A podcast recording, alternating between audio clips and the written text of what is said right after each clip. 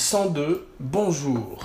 Aujourd'hui dans la série Films de guerre d'Abracadapod, les 12 salopards, Dirty Dozen de Robert Aldrich. Alors, pourquoi ce film? Parce qu'effectivement, euh, Abracadapod s'est posé un petit peu la question, Abracadapod a repensé un petit peu à tous les grands films de guerre, en particulier au, film de guerre qu'il a revu plus récemment comme Dunkerque, très grand film de guerre de Christopher Nolan, qui fait son premier film dans le genre, et euh, se rend compte qu'effectivement aujourd'hui euh, les douze salopards, Dirty Dozen ne tient vraiment pas véritablement euh, la comparaison avec le film de Nolan ou même Le Soldat Ryan ou tous les autres films, plein d'autres films de guerre qui sont venus après et même certains avant d'ailleurs comme La Grande Illusion. Et c'est surtout un film qui est intéressant pour plusieurs raisons en particulier celle qu'il est un petit peu le précurseur du film d'action, de, de l'action movie de l'été, du blockbuster. C'est un petit peu aussi bien un ancêtre de Inglorious Bastard, bien sûr, mais aussi de Predator et de Aliens, tous ces films euh, d'équipe, de groupes d'hommes, avec parfois même des femmes dedans, comme Vasquez dans le Aliens, Aliens de... euh, James Cameron, qui est pas le préféré d'Abracadapod, c'est euh, celui bien sûr de Ridley Scott, Alien, le premier, le tout premier, où euh, Hans Rudi Giger faisait découvrir ces monstres aux yeux du grand public, écrit par euh, Dan O'Bannon, produit par Walter Hill, un des plus grands films de la science-fiction et de l'horreur combinés. Donc à propos de genre combiné, euh, les douze salopards euh, combinent le film de guerre et le film d'action il, euh, il poursuit une tradition qui s'était amorcée bien évidemment euh, avec les films de samouraï de Kurosawa et euh, par la suite les sept mercenaires qui a été une ad- adaptation directe des sept samouraïs pour le monde occidental en western puis ensuite les douze salopards et la grande évasion et Kelly's Heroes, beaucoup de films d'hommes qui reprendraient euh, un postulat un petit peu similaire jusqu'à aujourd'hui des films comme Suicide Squad ou Inglourious Basterds dont je parlais précédemment qui sont effectivement des euh, déclinaisons de ce genre de film. Donc prototype du film d'action, mais également film charnière dans l'histoire du cinéma américain, dans l'histoire du cinéma américain en particulier des années 70, une période chère au cœur d'Abracadapod, une période de révolution, de renouvellement, et euh, les douze salopards n'échappent pas à la règle. Alors c'est un film qui est aussi intéressant quasiment que... euh, Bonnie and Clyde, ou euh, que dans la chaleur de la nuit, la même année que euh, Les Douze Salopards, puisque ce sont, des, films qui sont effectivement à la frontière entre l'ancien Hollywood, représenté par un Robert Aldrich, qui bien qu'il ait des tendances euh, anti-establishment, contre-culture, reste quand même un des, des symboles de l'ancien Hollywood, et le nouvel Hollywood incarné par des gens comme John Cassavetes ou même Jim Brown qui deviendrait un des héros de la Black Exploitation. Mais euh, ne brûlons pas les étapes et aujourd'hui notre histoire commence en 1965 avec un livre, un livre de E.M. Nath- Nathanson qui s'appelle The Dirty Dozen. Alors c'est un best-seller en 1965. Euh, c'est un, livre qui s'inspire d'un fait divers, qui s'inspire d'un fait réel d'ailleurs plutôt. Pendant la Seconde Guerre mondiale, euh, un bataillon euh, appelé les Filthy 13, Filthy 13, c'est très difficile à dire pour quelqu'un qui zozote comme Abracadapod, était un corps d'armée de l'armée américaine donc qui étaient tous euh, des, euh, des joyeux lurons, des buveurs. Ça n'était pas effectivement des, euh, des criminels comme dans le film. Ça, c'est une des, une des licences artistiques du film. D'ailleurs, un des anciens de ces Filthy 13, qui verrait le film un certain nombre d'années plus tard, dirait qu'il est à peu près réaliste à 30%. Euh, le film s'inspire de ces, de ces soldats qui sont ont pour beaucoup donné leur vie euh, en France et qui euh, infiltraient euh, les lignes ennemies, comme on le voit également dans Inglorious Bastards. Alors on voit des photos euh, sur Wikipédia du Filthy 13, les originaux. Ils ont des maquillages de guerre, des peintures de guerre, war paint, ainsi que des coiffures iroquois à la manière de Travis Bickle de la Seconde Guerre mondiale. Et euh, ils sont particulièrement effrayants, et j'imagine la tête des Allemands voyant arriver ces Indiens devant eux, car effectivement, euh, certains d'entre eux, dont leur chef, je crois, étaient d'origine Native American, indiens d'Amérique. Donc ils rendaient hommage en fait à leurs ancêtres. Ce qu'on voit est repris d'ailleurs un petit peu dans le film avec Clint Walker, un acteur américain qui avait également du sang indien, qui avait joué un indien à la télévision, et qui joue un personnage qui est censé être en partie Native American dans le film Les Douze Salopards. Alors le livre est un gros succès, euh, les sept mercenaires sont un gros succès, tout ça donne envie à Hollywood et à la maison de production MGM euh, d'entrer dans la partie et de faire tout d'un coup un film d'homme et un film euh, de guerre à la fois. Alors le film est intéressant puisque effectivement c'est un film euh, qui parle de la Seconde Guerre mondiale, donc du passé, mais l'Amérique est à, l'époque déchirée par sa propre guerre qui est la guerre du Vietnam et le film par son côté anti-establishment, sa méfiance vis-à-vis des autorités, euh, se rapproche presque plus d'un ancêtre de MASH que d'un film comme pouvait les faire John Wayne à l'époque, qui ferait d'ailleurs son propre béret vert quelques années plus tard et euh, aurait notoirement échappé au draft, aurait échappé à l'armée, contrairement à la plupart des douze salopards et la plupart des acteurs qui ont joué dans le film ont effectivement non seulement été euh, participants de la Seconde Guerre mondiale, mais ont également vu le combat à la manière de Lee Marvin. Alors Lee Marvin euh, est casté en premier euh, quand John Wayne refuse le rôle. On va toujours voir John Wayne. C'est drôle de penser que dans un univers cinématographique alternatif, John Wayne jouerait dans euh, Le shérif est en prison, Blading Saddles, et jouerait également dans Les Douze salopards. Mais Lee Marvin, après que John Wayne refuse, car le personnage couche dans le scénario original à une histoire d'amour avec un avec la femme avec un soldat anglais. Le personnage est homosexuel. Dans le personnage a une histoire d'amour avec la femme d'un soldat anglais qui est au front, et ça, ça n'a pas plu à John Wayne, qui refuse le scénario. Lee Marvin accepte, il s'en fout. Euh, Lee Marvin refuserait euh, beaucoup d'autres films par la suite, dont euh, le plus connu est effectivement Les Dents de la Mer. Il dirait à Steven Spielberg, soi-disant, que ses amis pêcheurs se moqueraient trop de lui s'il était en train de se battre contre un poisson en caoutchouc. Donc il préfère aller pêcher véritablement le marlin euh, en Floride plutôt que de faire le tournage et le rôle revient de façon magnifique à Robert Shaw qui incarne une espèce de capitaine Acab des temps modernes dans le chef-d'œuvre de Steven Spielberg. Alors euh, les douze salopards, euh, au départ, il y en a un, il y a Lee Marvin donc, et beaucoup d'acteurs qui sont des gueules, qui sont des tough guys, des durs, des badass, Abracadapod a une, une période où euh, Abracadapod a couvert Robert Mitchum, a couvert effectivement Jack Palance, tous euh, les Lee Marvin, tous ces grands grands acteurs de, de, de, de l'après-guerre, et euh, les douze salopards représentent un des plus beaux fleurons du genre. Alors il y a Ernest Borgnine, il y a Charles Bronson, il y a Robert Weber, c'est pour ça que je m'interromps.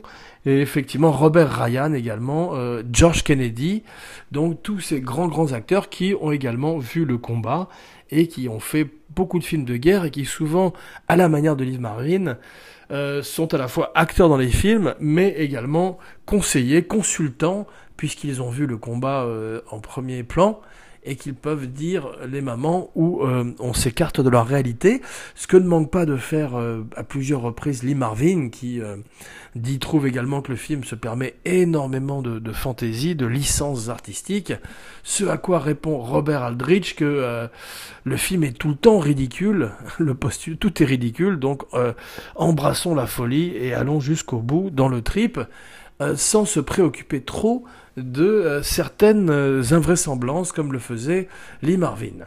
Donc euh, le film est, comme le disait Abracadapod, surtout intéressant pour sa valeur historique dans l'histoire d'Hollywood et aussi pour le fait qu'il est extrêmement distrayant pour un petit enfant d'une dizaine d'années dans les années 80. Alors, Robert Aldrich, c'est un metteur en scène curieux, c'est un metteur en scène intéressant. Il a travaillé avec des hommes, il a travaillé avec des femmes, Il a fait aussi bien des films comme euh, Veracruz avec Gary Cooper, un très grand western avec Gary Cooper et Burt Lancaster.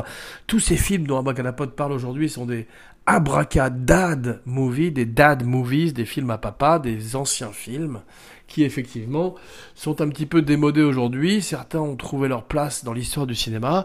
Euh, Les Douze Salopards est intéressant puisqu'il est effectivement euh, à la charnière et qu'il parle autant du Vietnam et de euh, l'irrévérence de certains des soldats vis-à-vis de- des autorités qu'un film comme MASH quelques années plus tard. Ce qui nous amène bien sûr à John Cassavetes. Alors il y a euh, très nettement deux Hollywood qui clashent dans le film et c'est ça qui est intéressant, c'est ça qui donne une électricité, une dynamique tout à fait unique au film. C'est cet ancien Hollywood représenté par Lee Marvin qui vient des westerns, qui vient de l'homme qui tua Liberty Valance, That's My Stake Valance à des vrais films de guerre. Il a commencé avec Charles Bronson dans un film qui s'appelait euh, You're in the Navy, qui est euh, leur premier film à tous les deux. Et, euh, et euh, tout d'un coup, ces vétérans, aussi bien de la guerre que d'Hollywood, se retrouvent euh, confrontés à une bande de jeunes loups, euh, des gens comme John Cassavetes, des gens comme Donald Sutherland, qui au départ d'ailleurs n'avait qu'une seule réplique dans le film, comme on va le voir, et qui petit à petit donne ce ton à la fois décalé et très dans l'air du temps au moment où le Flower Power pointe son nez à l'horizon. Cassavetes, c'est bien parce que même dans euh, un film aussi calibré que The Dirty Dozen, on sent l'impro. On sent que Aldrich, qui, comme je disais, a, côtoyé des hommes avec des films comme Veracruz, mais a côtoyé également des femmes avec des films comme euh, Whatever Happened to Baby Jane, qu'est-il arrivé à Baby Jane, un film où la grande Betty Davis affrontait la grande Joan Crawford. Il y a d'ailleurs une série, té- une série télé il y a quelque temps euh, faite par Ryan Murphy qui s'appelle Feud et qui raconte la, légendaire dispute entre les deux actrices, les deux divas. Abracadapod ne l'a pas vu. Donc, euh, Aldrich euh, fait toutes sortes de films. Il ferait d'ailleurs par la suite un autre film qui s'appelle The Longest Yard en 74, qui est ce film où Burt Reynolds affrontait en prison une équipe de gardes. C'était les prisonniers contre les gardes. En une fois de plus, un film d'homme. Et euh, film qui avait été fait en remake de façon euh, très ridicule par Adam Sandler quelques années plus tard, Adam Sandler qui tout d'un coup s'était rêvé non seulement en Burt Reynolds, mais en footballeur américain. Alors que Burt Reynolds avait véritablement été footballeur américain euh, dans les années 70, et euh, ce qui nous amène bien évidemment à Jim Brown. Alors Jim Brown, il a 81 ans aujourd'hui, il y a- à peu près la moitié des, des 12 salopards qui sont toujours vivants, 6. On pourrait faire un remake, on pourrait faire une suite aujourd'hui, où il devrait euh, rempiler, reprendre du service. Et euh, effectivement, euh, à 81 ans, Jim Brown est encore, jusqu'à ce jour, un des plus grands joueurs de football américain de l'histoire du sport en Amérique. Alors, il a quitté le football à 29 ans. C'est drôle parce qu'il a quitté le sport au moment où il tournait The Dirty Dozen. Il était euh, au sommet de sa gloire avec les... euh, euh, Cleveland Browns, qui n'étaient pas nommés après lui, mais qui étaient donc la club de football locale de Cleveland. Et le, le coach lui a dit si tu fais du cinéma, il faut que tu arrêtes le football. Et il lui a commencé à lui charger 100 dollars par jour. Ce que dit lui-même Jim Brown aujourd'hui était à peine le budget donuts de l'équipe. Donc euh, Jim Brown, sans, euh, qui a euh, battu déjà tous les records de football américain, s'empresse de quitter le sport. On dit jusqu'à ce jour qu'il euh, le, le- le coach d'ailleurs jusqu'à ce jour s'en mord les doigts, il dit qu'il regrette qu'il l'aurait laissé faire du cinéma et du football aujourd'hui, bien évidemment, à la manière d'un d'un Dwayne Johnson, The Rock, dans un sport un peu différent qui est le catch, mais qui continue quand même avec le WWF à mener de front une carrière au cinéma et une carrière sur le ring. Peut-être sur le ring de moins en moins quand même. Mais comme John Cena, un autre catcheur qui qui est le prochain Rock, qui est un très bon acteur, notamment curieusement dans les comédies, eh bien, ce sont des gens qui ne laissent pas derrière leur passé de sportif et qui continuent à faire les deux et à promouvoir ce qu'ils appellent une brand, une marque. Alors, Jim Brown, c'est l'ancêtre de, de tous ces acteurs sportifs. C'est l'ancêtre également des Schwarzenegger. C'est un acteur, à l'époque, très peu de, de sportifs faisaient euh, la jonction on voit que euh, c'est encore très rare aujourd'hui. Et Jim Brown aurait une très très belle carrière et ne regretterait pas une seule seconde d'avoir abandonné sa carrière de footballeur américain. Donc euh, c'est très intéressant de voir tout d'un coup Jim Brown et Charles Bronson mettre une rouste à John Cassavetes parce que c'est véritablement trois écoles de, comédiens extraordinaires, avec Cassavetes qui amène sa folie, son improvisation, qu'Aldrich respecte, et on sent toute, toute cette rage méthode d'un jeune acteur qui arrive de New York, du Bronx, et qui a véritablement envie de, euh, de faire ses marques dans le cinéma mondial. Alors, Cassavetes dans Dirty Dozen, c'est un petit peu comme Dennis Hopper quand on le voit dans des westerns comme Hang Them High ou ces westerns comme True Grit avec John Wayne, où tout d'un coup, euh, il se frotte un petit peu à, l'establishment hollywoodien, cette fois-ci avec Lee Marvin, et euh, pour Dennis Hopper avec John Wayne dans True Grit, et c'est très intéressant de voir ces écoles de comédiens s'affronter. C'est véritablement euh, le symbole de ce film qui est à la frontière, à la jonction entre ces deux mondes, un qui se meurt et l'autre qui voit le jour. Pour preuve, Donald Sutherland. Alors Donald Sutherland, il est heureusement encore vivant aussi. Il a 82 ans, c'est un, trésor national canadien, un, merveilleux acteur qui paraît est assez antipathique euh, dans la vie, d'après euh, euh, la façon dont il a traité son fils, un autre grand acteur, Kiefer Sutherland. Mais Abracada Tabloïd ne s'intéresse que très peu au gossip et se contentera de parler du grand acteur qu'il est et qu'il est toujours aujourd'hui, puisqu'à travers des séries comme Hunger Games, et plein de films dans lesquels il cachetonne depuis des années, il a réussi à rester en vie. Il a traversé euh, le cinéma italien avec Bertolucci, avec 1900. Il a traversé Fellini, dont il a été le Casanova. Il était dans la première recommandation de la semaine, Don't Look Now.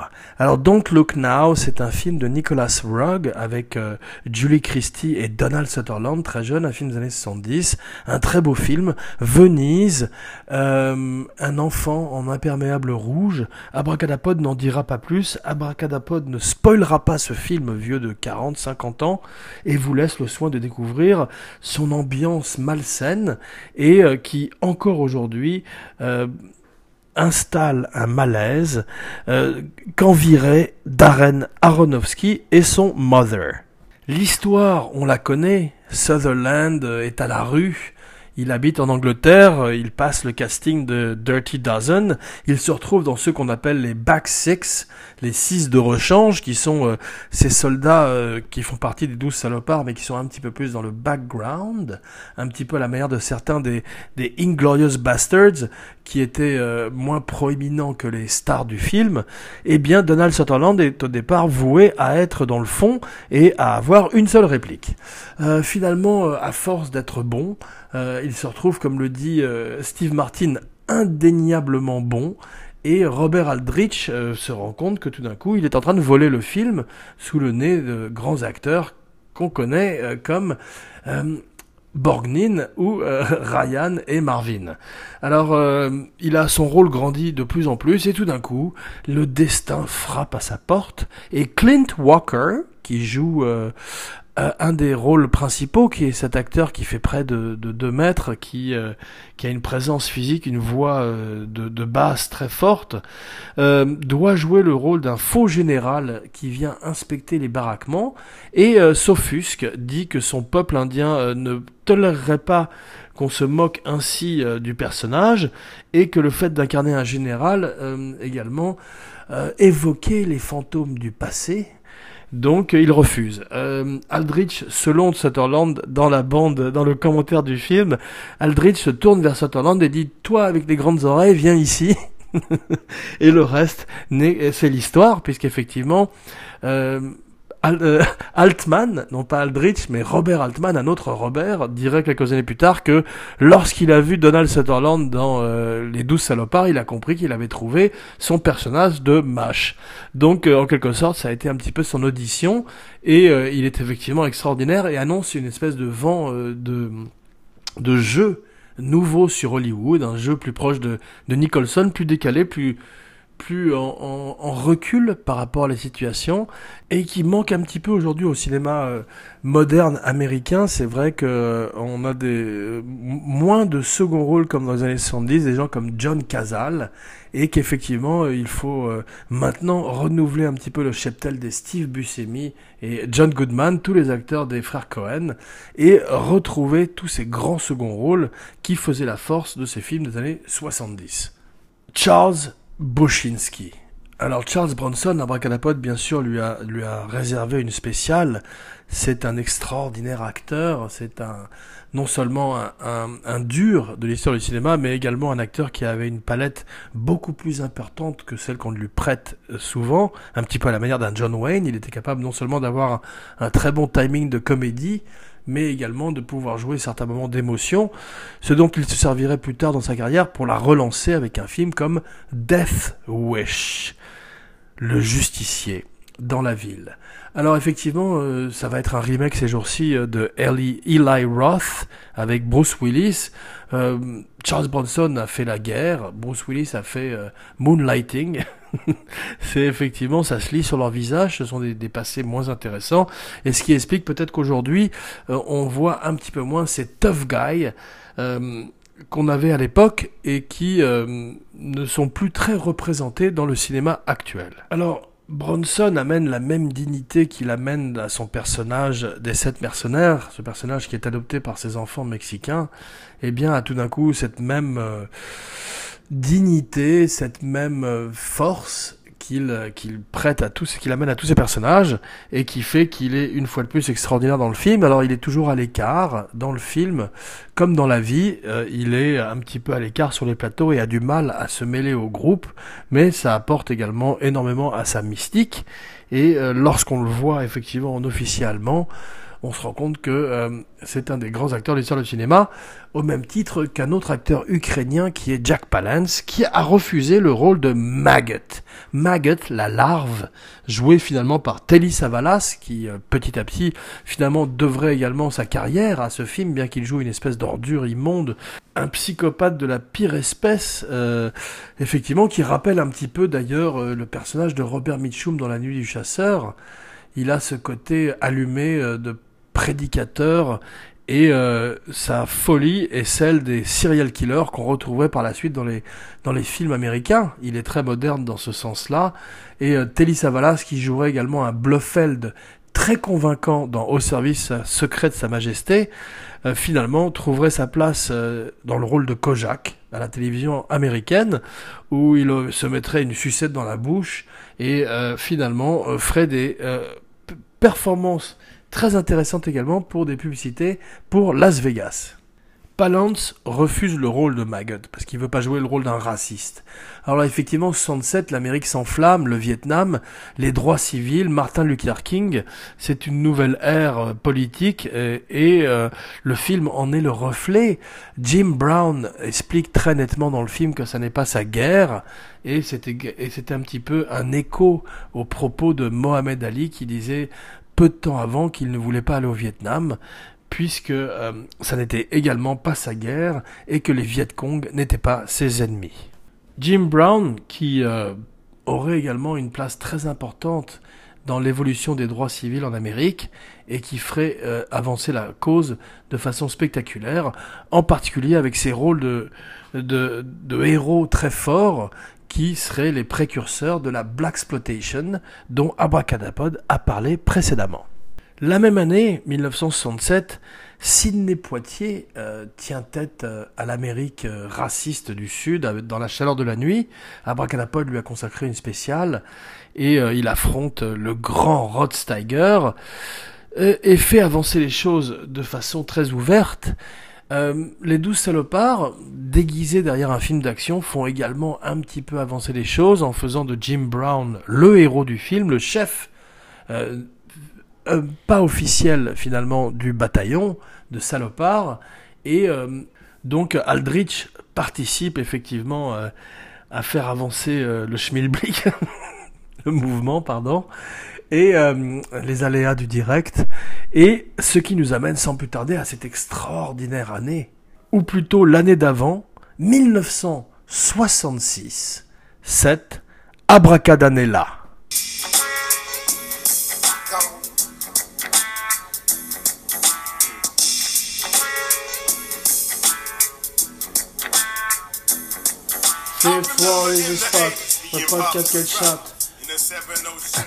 Pardon. Donc cette abracadanella, ou plutôt l'abracadanella précédente, 1966, l'année de tous les changements, l'année de tous les dangers. Alors, commençons par le commencement. Blow Up. Euh, Michelangelo Antonioni change la donne, change le look du cinéma, un petit peu à la manière d'un fashion designer, ou plutôt d'un fashion photographer, un photographe de mode. Il redesign, il relook, vilain mot, euh, le cinéma. Euh, Sergio Leone fait de même avec le western. Il attrape euh, le bon, la brute et le truand. Il attrape Clint Eastwood, Lee Van Cleef, un autre badass, un autre grand badass de l'histoire du cinéma, et surtout le très grand Eli Wallach, autre grand acteur new-yorkais à la manière de John Cassavetes, une énergie particulière et un précurseur de ces acteurs fous dont parlait Abracadapod précédemment et dont Walton Goggins est un digne successeur. Alors, qui a peur de Virginia Woolf L'ancienne Hollywood, le nouvel Hollywood, pour comprendre un petit peu le clash, le choc entre les deux, on peut regarder non seulement les douze salopards, mais également des photos de euh, Richard Burton et Elizabeth Taylor à l'époque, où ils essayent de s'habiller comme des hippies, mais on sent effectivement qu'ils appartiennent à un autre temps. Alors, euh, Django, le western spaghetti euh, bat son plein. Sergio Corbucci, le deuxième Sergio du western spaghetti, tout d'un coup trouve sa marque, trouve ses marques à la manière de Bergman qui fait Persona avec la magnifique Liv Ullmann. Alors à propos de, magnifique, Raquel Welch euh, porte une combinaison euh, très très sexy dans euh, le fantastique voyage. J'en perds mes mots. Abracadapod est speechless. Alors, c'est ce film où ils partent dans le corps humain, c'est ce film où ils sont miniaturisés. James Cameron devait en faire le remake. Il est braqué sur ses avatars, il en fait quatre d'un coup. Donc euh, c'est pas demain la veille qu'on verra un nouveau Fantastic Voyage et c'est peut-être pas plus mal, bien qu'une espèce de semi-remake déguisé du film était assez réussi dans les années 90. C'est la deuxième et dernière recommandation de la semaine, c'est Inner Space. Alors Inner Space, Dennis Quaid, Martin Short, Joe Dante, euh, un film qui reprend le, le prémisse, le postulat de départ de la miniaturisation dans un corps humain et qu'il applique à une comédie cette fois-ci et non pas à un film d'action. Et euh, c'est très réussi avec un Dennis Quaid qui, malheureusement, on ne sait pas pourquoi, est passé à côté d'une carrière un petit peu de, de action man à Hollywood. Il, euh, il a fait une erreur euh, qui était Great Balls of Fire, le film sur la vie de Jerry Lee Lewis qui, est, qui a été une espèce de bide et qui est plutôt un bon film. Cabracalapote vous recommande un film de Jim McBride, qui avait également fait le remake de À bout de souffle, Breathless, avec Richard Gere, un film et un metteur en scène un petit peu tombé dans l'oubli. C'est dommage, car ce sont euh, plutôt des bons films et c'est plutôt un bon metteur en scène. À propos de bons metteurs en scène, cette année-là, un autre film d'homme, un autre film avec Lee Marvin, Les Professionnels de Richard Brooks. Alors, euh, Jack Palance, cette fois-ci, joue euh, un révolutionnaire mexicain, euh, à la manière de Bronson, ayant des pommettes très saillantes, comme les Ukrainiens qu'ils sont, fils de mineurs, ils peuvent jouer des chefs indiens et des Mexicains plutôt convaincants, moins que, que des vrais, mais plus que Brando dans Viva Zapata, Brando qu'on retrouve cette année-là dans La poursuite impitoyable d'Arthur Penn avec Robert Redford. Euh, Brando se fait péter la gueule. Euh, il a une espèce de, de parcours christique. On verrait que ce serait une espèce de, de constante dans sa carrière, comme s'il avait envie de se faire punir de quelque chose, peut-être de faire punir d'avoir mangé autant de trits et de bounty. Les mutinés du bounty, bien sûr. Euh, cul-de-sac, à propos de, de, de gros cul-de-sac, cul-de-sac, avec le très grand Donald Pleasance, le Dr. Loomis lui-même de Halloween. Euh, à propos, c'est le moment. Rendez-vous dans quelques jours pour Abracadalloween. Et oui, euh, les feuilles rougissent, euh, l'enfer, les portes de l'enfer s'ouvrent dans quelques jours pour une spéciale, les griffes de la nuit. Alors Abracadapod fera plutôt les riffs de la nuit et vous parlera de façon extensive du chef-d'œuvre de Wes Craven pour commencer ensemble la saison des sorcières. À propos de sorcières, euh, un vampire, un des plus grands vampires, Christopher Lee lui-même, dans Dracula Prince of Darkness, euh, pour la Hammer, redéfinirait le vampire pour une nouvelle génération, un vampire qui n'est plus comme Bela Lugosi issu des Carpates, mais plus proche d'un gentleman londonien. Cette année-là, reflétant un petit peu le, conflit euh, hollywoodien, La Grande Vadrouille sort en même temps qu'un homme et une femme, donc euh, un cinéma français plus ancien et un cinéma français plus moderne, euh, se retrouvent tout d'un coup dans l'arène d'Angleterre. Dans voilà. ensuite, la canonnière du Yang Sekiang. C'est tout ce qu'Abracadapod en dira, sinon que euh, il y a Steve McQueen.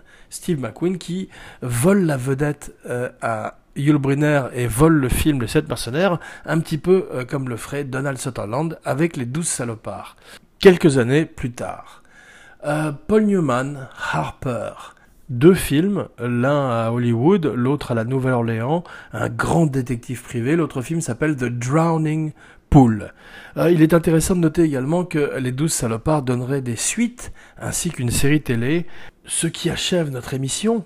Donc pour résumer, rendez-vous dans quelques jours avec Abracadalloween pour Les Griffes de la Nuit, Nightmare on Elm Street de Wes Craven. Ne vous endormez pas surtout si c'est pas déjà fait avec ce podcast. Et rendez-vous également avec Dopa, euh, avec Gilles Weber pour une spéciale Star Wars Part 1 et une spéciale Clown dont il est un spécialiste. Jean Weber, signing off.